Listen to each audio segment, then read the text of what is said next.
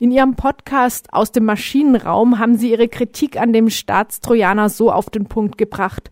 Ihre Arbeit würde dadurch so beeinträchtigt, dass Sie wesentlichen journalistischen Funktionen, beispielsweise der Wächterfunktion, nicht mehr nachkommen könnten. Dies, so deuten Sie zumindest an, bedeutet, dass journalistische Arbeit praktisch unmöglich gemacht werde. Zunächst, was ist unter diesen zentralen Funktionen des Journalismus zu verstehen und speziell unter der von Ihnen erwähnten Wächterfunktion? Ja, die Wächterfunktion, die wir Journalisten wahrzunehmen haben, heißt ganz einfach, wir müssen sehr genau Politik, Wirtschaft und eben das, was normalerweise jeden Tag so passiert, im Auge behalten und daraufhin analysieren, was geht da eigentlich von sich? Ist das alles wirklich so, wie diese Gesellschaft es braucht und wir haben es zu kritisieren? Und wenn es da Missstände gibt, Skandale, dann müssen wir die aufdecken. Und dann müssen wir über diese Skandale berichten, dann müssen wir auch über diese Missstände berichten. Und diese Wächterfunktion können wir nur wahrnehmen, wenn wir diese Skandale, wenn wir diese Missstände eben auch mitbekommen. Wir bekommen sie aber nur in vielen Fällen mit, indem Informanten uns darauf aufmerksam machen. Also wir brauchen diese Informanten, wir brauchen Informationen von Whistleblowern, damit wir auf skandalöse Zustände in dieser Gesellschaft aufmerksam werden, sie recherchieren können und dann darüber berichten können. Nun könnte man ja sagen, der investigative Journalismus ist eigentlich nicht das, worauf das Polizeigesetz abzielt. Inwiefern ist er trotzdem durch diesen Staatstrojaner überhaupt gefährdet? Also ich halte nicht viel von dieser Doppelung investigativer Journalismus, weil jeder Journalist investigativ arbeitet. Recht, jeder ja. Journalist recherchiert und mit dieser Recherchefunktion eben macht er das, was so investigativer Journalismus genannt wird. Die Diskussion über den investigativen Journalismus, die scheint mir so ein bisschen vom Problem abzulenken, weil sie führt dahin, dass in vielen Redaktionen Recherche nicht mehr wahrgenommen wird. Da wird eben nicht mehr recherchiert. Und um das auszugleichen, hat man dann sogenannte investigative Redaktionen gegründet, die aber dann wirklich dieser Wächterfunktion des Journalismus, die ja in der Fläche stattfinden muss, nicht mehr nachkommen kann. Und zur Frage, warum ist Journalismus dadurch gefährdet, wenn er recherchiert? Nun, der Staatstrojaner nutzt Sicherheitslücken. Sicherheitslücken, die nicht geschlossen werden, damit die Programme, die Überwachungssoftware, mit der die Quellentelekommunikationsüberwachung eben vollzogen wird, auch funktioniert. Und wenn die Sicherheitslücken geschlossen werden würden, würde diese Quellentelekommunikation-Überwachung eben nicht mehr funktionieren. Das Problem dabei ist, diese Sicherheitslücken, die werden ja eben nicht nur von der Polizei in Baden-Württemberg aufgrund richterlicher Anordnung genutzt, sondern auch von Nachrichtendiensten. Von deutschen Nachrichtendiensten, von französischen, amerikanischen, von allen Nachrichtendiensten dieser Welt. Und diese Nachrichtendienste wiederum, wenn die diese Sicherheitslücken nutzen, dann gefährden die unter Umständen meine Informanten, die ich ja schützen muss und deren Identität ich geheim halten muss, weil sie mein Verhältnis zu meinen Informanten, meine Kommunikation zu meinen Informanten überwachen durch Ausnutzung dieser Sicherheitslücken. Und damit bin ich dann eingeschränkt und kann unter Umständen bestimmte Informationen zu bestimmten Skandalen gar nicht mehr nutzen. Können Sie Beispiele aus Ihrer bisherigen Arbeit nennen, wo Sicherheitslücken in von Ihnen verwendeten Kommunikationsmitteln eine Gefahr für Sie oder für Ihre Informanten dargestellt hätten? Ja, ich nehme dabei mal ein Beispiel, bei dem ich Informanten eben nicht gefährde.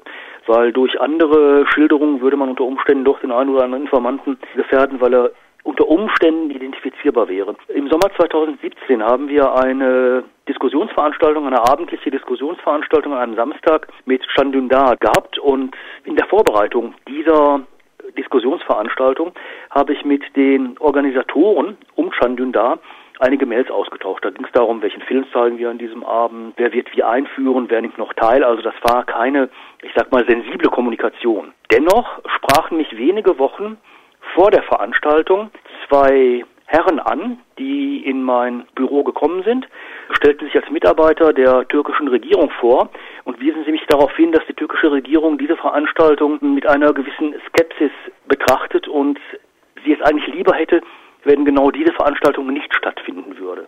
Da diese beiden Herren aus dem Mailverkehr zitierten, den ich mit den Organisatoren dieser Veranstaltung geführt habe, um den Kreis von Chandundar herum, ist völlig klar, dass die diese Mail überwacht haben. Und das können sie nur aufgrund von Sicherheitslücken, die sie für diese Mailüberwachung ausnutzen.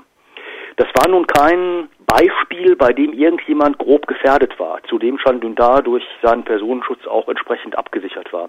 Aber das zeigt, dass ausländische Nachrichtendienste eben auch mit diesen Sicherheitslücken arbeiten und dadurch in anderen Fällen, nehmen wir mal an, ein anderer türkischer Kollege hätte mir Informationen über bestimmte Dinge, die gerade in der Türkei passieren, auf diese Weise zugespielt. Und der türkische Nachrichtendienst hätte das eben mitbekommen. Das hätte für den dann sehr böse aussehen können. Wenn das bisher schon möglich war, dass so etwas passiert, kommt es dann jetzt auf die genauen Polizeigesetze in den verschiedenen deutschen Bundesländern überhaupt noch an oder ist die Situation eh schon so unsicher? Also die Situation ist unsicher, aber die Polizeigesetze verschärfen diese Situation noch, weil durch die Polizeigesetze der Zustand zementiert und ausgebaut wird, dass Überwachung stattfindet, zwar dann unter richterlichem Vorbehalt, aber wenn diese Überwachung stattfindet, werden prinzipiell eben auch journalistische Recherchemöglichkeiten eingeschränkt.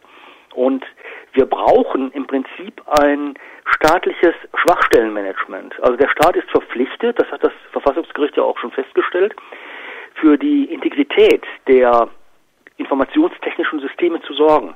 Und das tut er gerade nicht, wenn er Sicherheitslücken offen lässt. Und deshalb ist das Polizeigesetz an diesem Punkt eben auch grundgesetzwidrig. Dürfen sich Journalistinnen und Journalisten überhaupt darauf verlassen, dass der Staat schon für Sicherheit in der Kommunikation sorgt? Müssen sie nicht selber versuchen, eine möglichst sichere Kommunikation mit ihren Quellen, mit ihren Informantinnen zu gewährleisten? Also fordern, dass der Staat für diese sichere Kommunikation sorgt. Sie dürfen sich nicht darauf verlassen. Denn äh, die Wächterfunktion der Journalisten steht natürlich auch immer, oder nicht immer, aber in, in ganz, ganz vielen Fällen, muss man sagen, in einem gewissen Gegensatz zu dem, was Behörden, was Verwaltung, was staatliche Verwaltung macht. Weil wir natürlich damit auch staatliche Verwaltung kontrollieren. Und die Behörden sind natürlich an genau dieser Kontrolle überhaupt nicht interessiert, sondern wollen die ja sogar in einigen Fällen verhindern. Also wenn irgendwo beispielsweise in einem Zweckverband oder einer Kommune Gelder falsch verwendet werden oder sowas, dann will natürlich dieser Zweckverband oder will diese Kommune äh, nicht unbedingt haben, dass darüber auch noch öffentlich berichtet wird. Also versucht sie auch die Recherchen an diesem Punkt natürlich zu unterbinden. Deshalb müssen Journalisten, wenn ihnen solche Informationen von Informanten gegeben werden, und in vielen Fällen kommen wir gar nicht mehr anders an diese Informationen heran, diese Informanten eben auch größtmöglich schützen. Und da bin ich immer wieder so ein bisschen entsetzt darüber, wie wenig viele Kolleginnen und Kollegen in Sachen Informantenschutz wissen, wie wenig sie aber dann auch in Sachen Informantenschutz tun. Dann haben sie immer die Ausrede, ja, ach mein Gott, digitaler Informantenschutz vor allen Dingen dann auch noch, das ist doch alles mit Mathematik und so das habe ich doch schon in der Schule abgewählt, deshalb wollte ich doch Journalist werden und schreiben und mit Mathe nichts mehr zu tun haben. Aber da muss man sehr klar sagen, nein, zum einen braucht man wirklich kein Diplom in Mathematik, um einen vernünftigen Informantenschutz zu gewährleisten und zum anderen es ist wirklich unsere Pflicht, unsere Informanten so gut abzusichern, dass sie eben von Behörden von staatlichen Institutionen nicht identifiziert werden können, denn nur so können wir ihnen die Sicherheit geben, dass die Informationen, die sie uns geben, damit wir eben tatsächlich dieses Grundgesetzsystem der Checks and Balances auch weiterhin realisieren können, damit das gewährleistet ist. In Ihrem Podcast haben Sie tatsächlich auch erwähnt, dass Sie sich in Ihrer Journalistengewerkschaft durchaus mit den Kolleginnen und Kollegen nicht einig waren in ihrer Kritik an dem Polizeigesetz oder an dem Staatstrojaner. Ist das nur Faulheit so ein bisschen, wie Sie es jetzt geschildert haben, oder Unvorsichtigkeit, oder werden da auch irgendwelche Argumente für den Staatstrojaner vorgebracht von Kollegen? Also direkte Argumente für den Staatstrojaner habe ich nicht gehört, aber ich bin tatsächlich mit einer etwas unglücklichen Situation hier konfrontiert.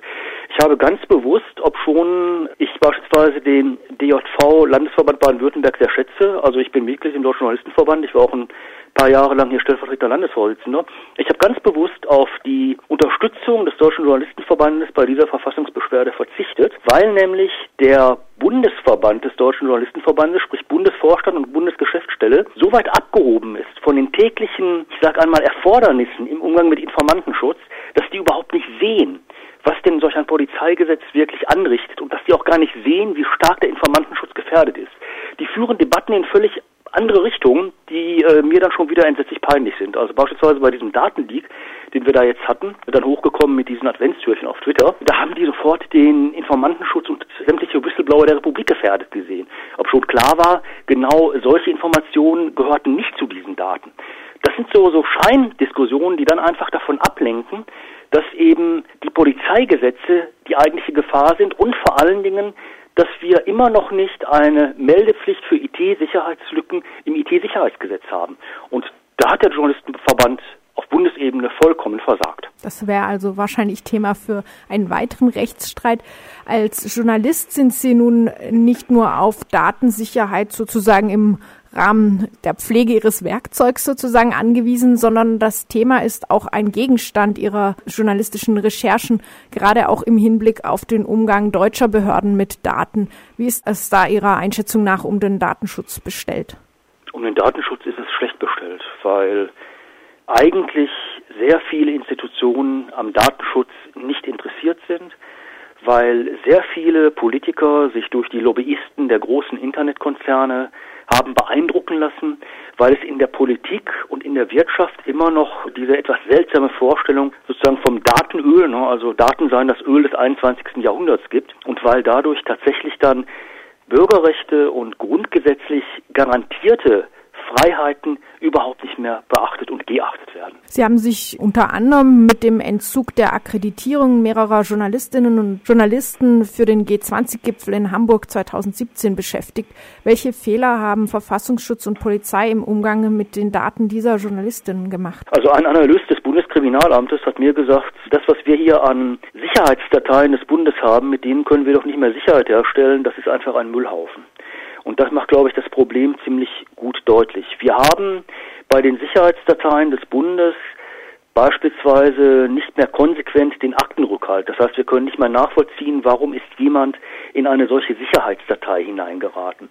Wir haben etwa den Fall gehabt, dass in eine Sicherheitsdatei, in dem Fall ging es dann um linksextreme Straftäter, nicht nur Verurteilte oder in dem Fall dann beispielsweise auch Menschen, gegen die ein Ermittlungsverfahren läuft, stehen, sondern auch etwa Teilnehmer einer Anti-Kernkraft-Demonstration.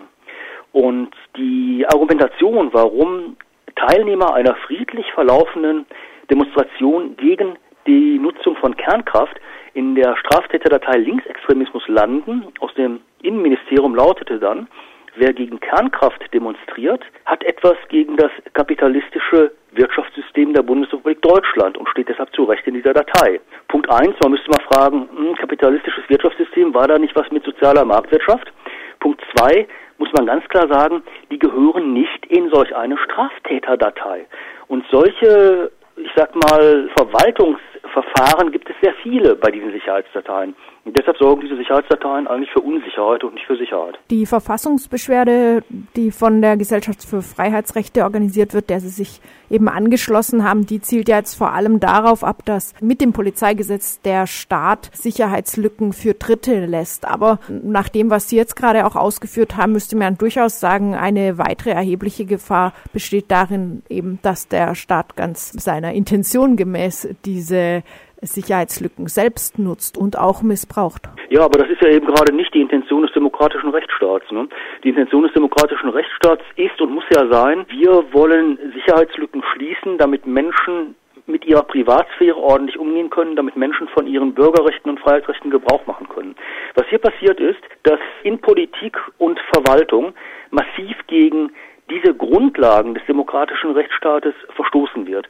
Und deshalb ist auch die Verfassungsbeschwerde so wichtig, weil damit sozusagen in strategischer Hinsicht genau mal auf dieses Problem aufmerksam gemacht werden soll. Über das bayerische Polizeigesetz, das im vergangenen Jahr beschlossen wurde, wurde relativ viel diskutiert. Es gab auch große Proteste und mediale Berichterstattung. Haben Sie den Eindruck, dass das baden-württembergische Polizeigesetz, das ja 2017 so beschlossen wurde und jetzt nochmal verschärft werden soll, eher unter dem Radar der öffentlichen Aufmerksamkeit bleibt? Also bisher ist es unter dem Radar der öffentlichen Aufmerksamkeit geblieben und das hat auch damit zu tun, dass Journalisten sich zu wenig damit auseinandergesetzt haben. Und da müssen wir uns ganz selbstkritisch mal an die Brust klopfen und sagen, wir müssen hier stärker auch über die Gefährdungen unseres Berufes und die Gefährdung des Journalismus dann eben berichten. Und das, das tun wir zu wenig.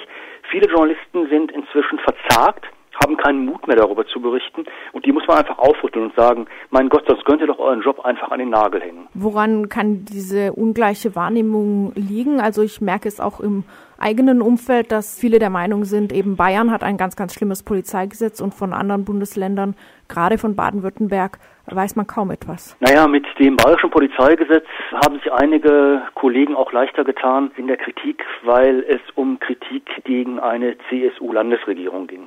Hier geht es nun um eine Kritik gegen eine grün-schwarze Regierung. Und ich kenne durchaus einige Kollegen, mit äh, Sympathien für die Grünen, die sagen, wir würden doch insgesamt sozusagen diese progressive Kraft beschädigen, wenn wir jetzt gegen das Polizeigesetz argumentieren und das wollen wir doch nicht.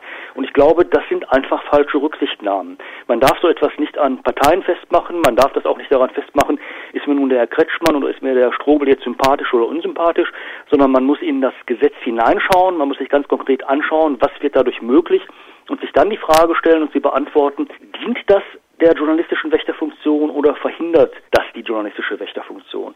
Und dann muss man reagieren.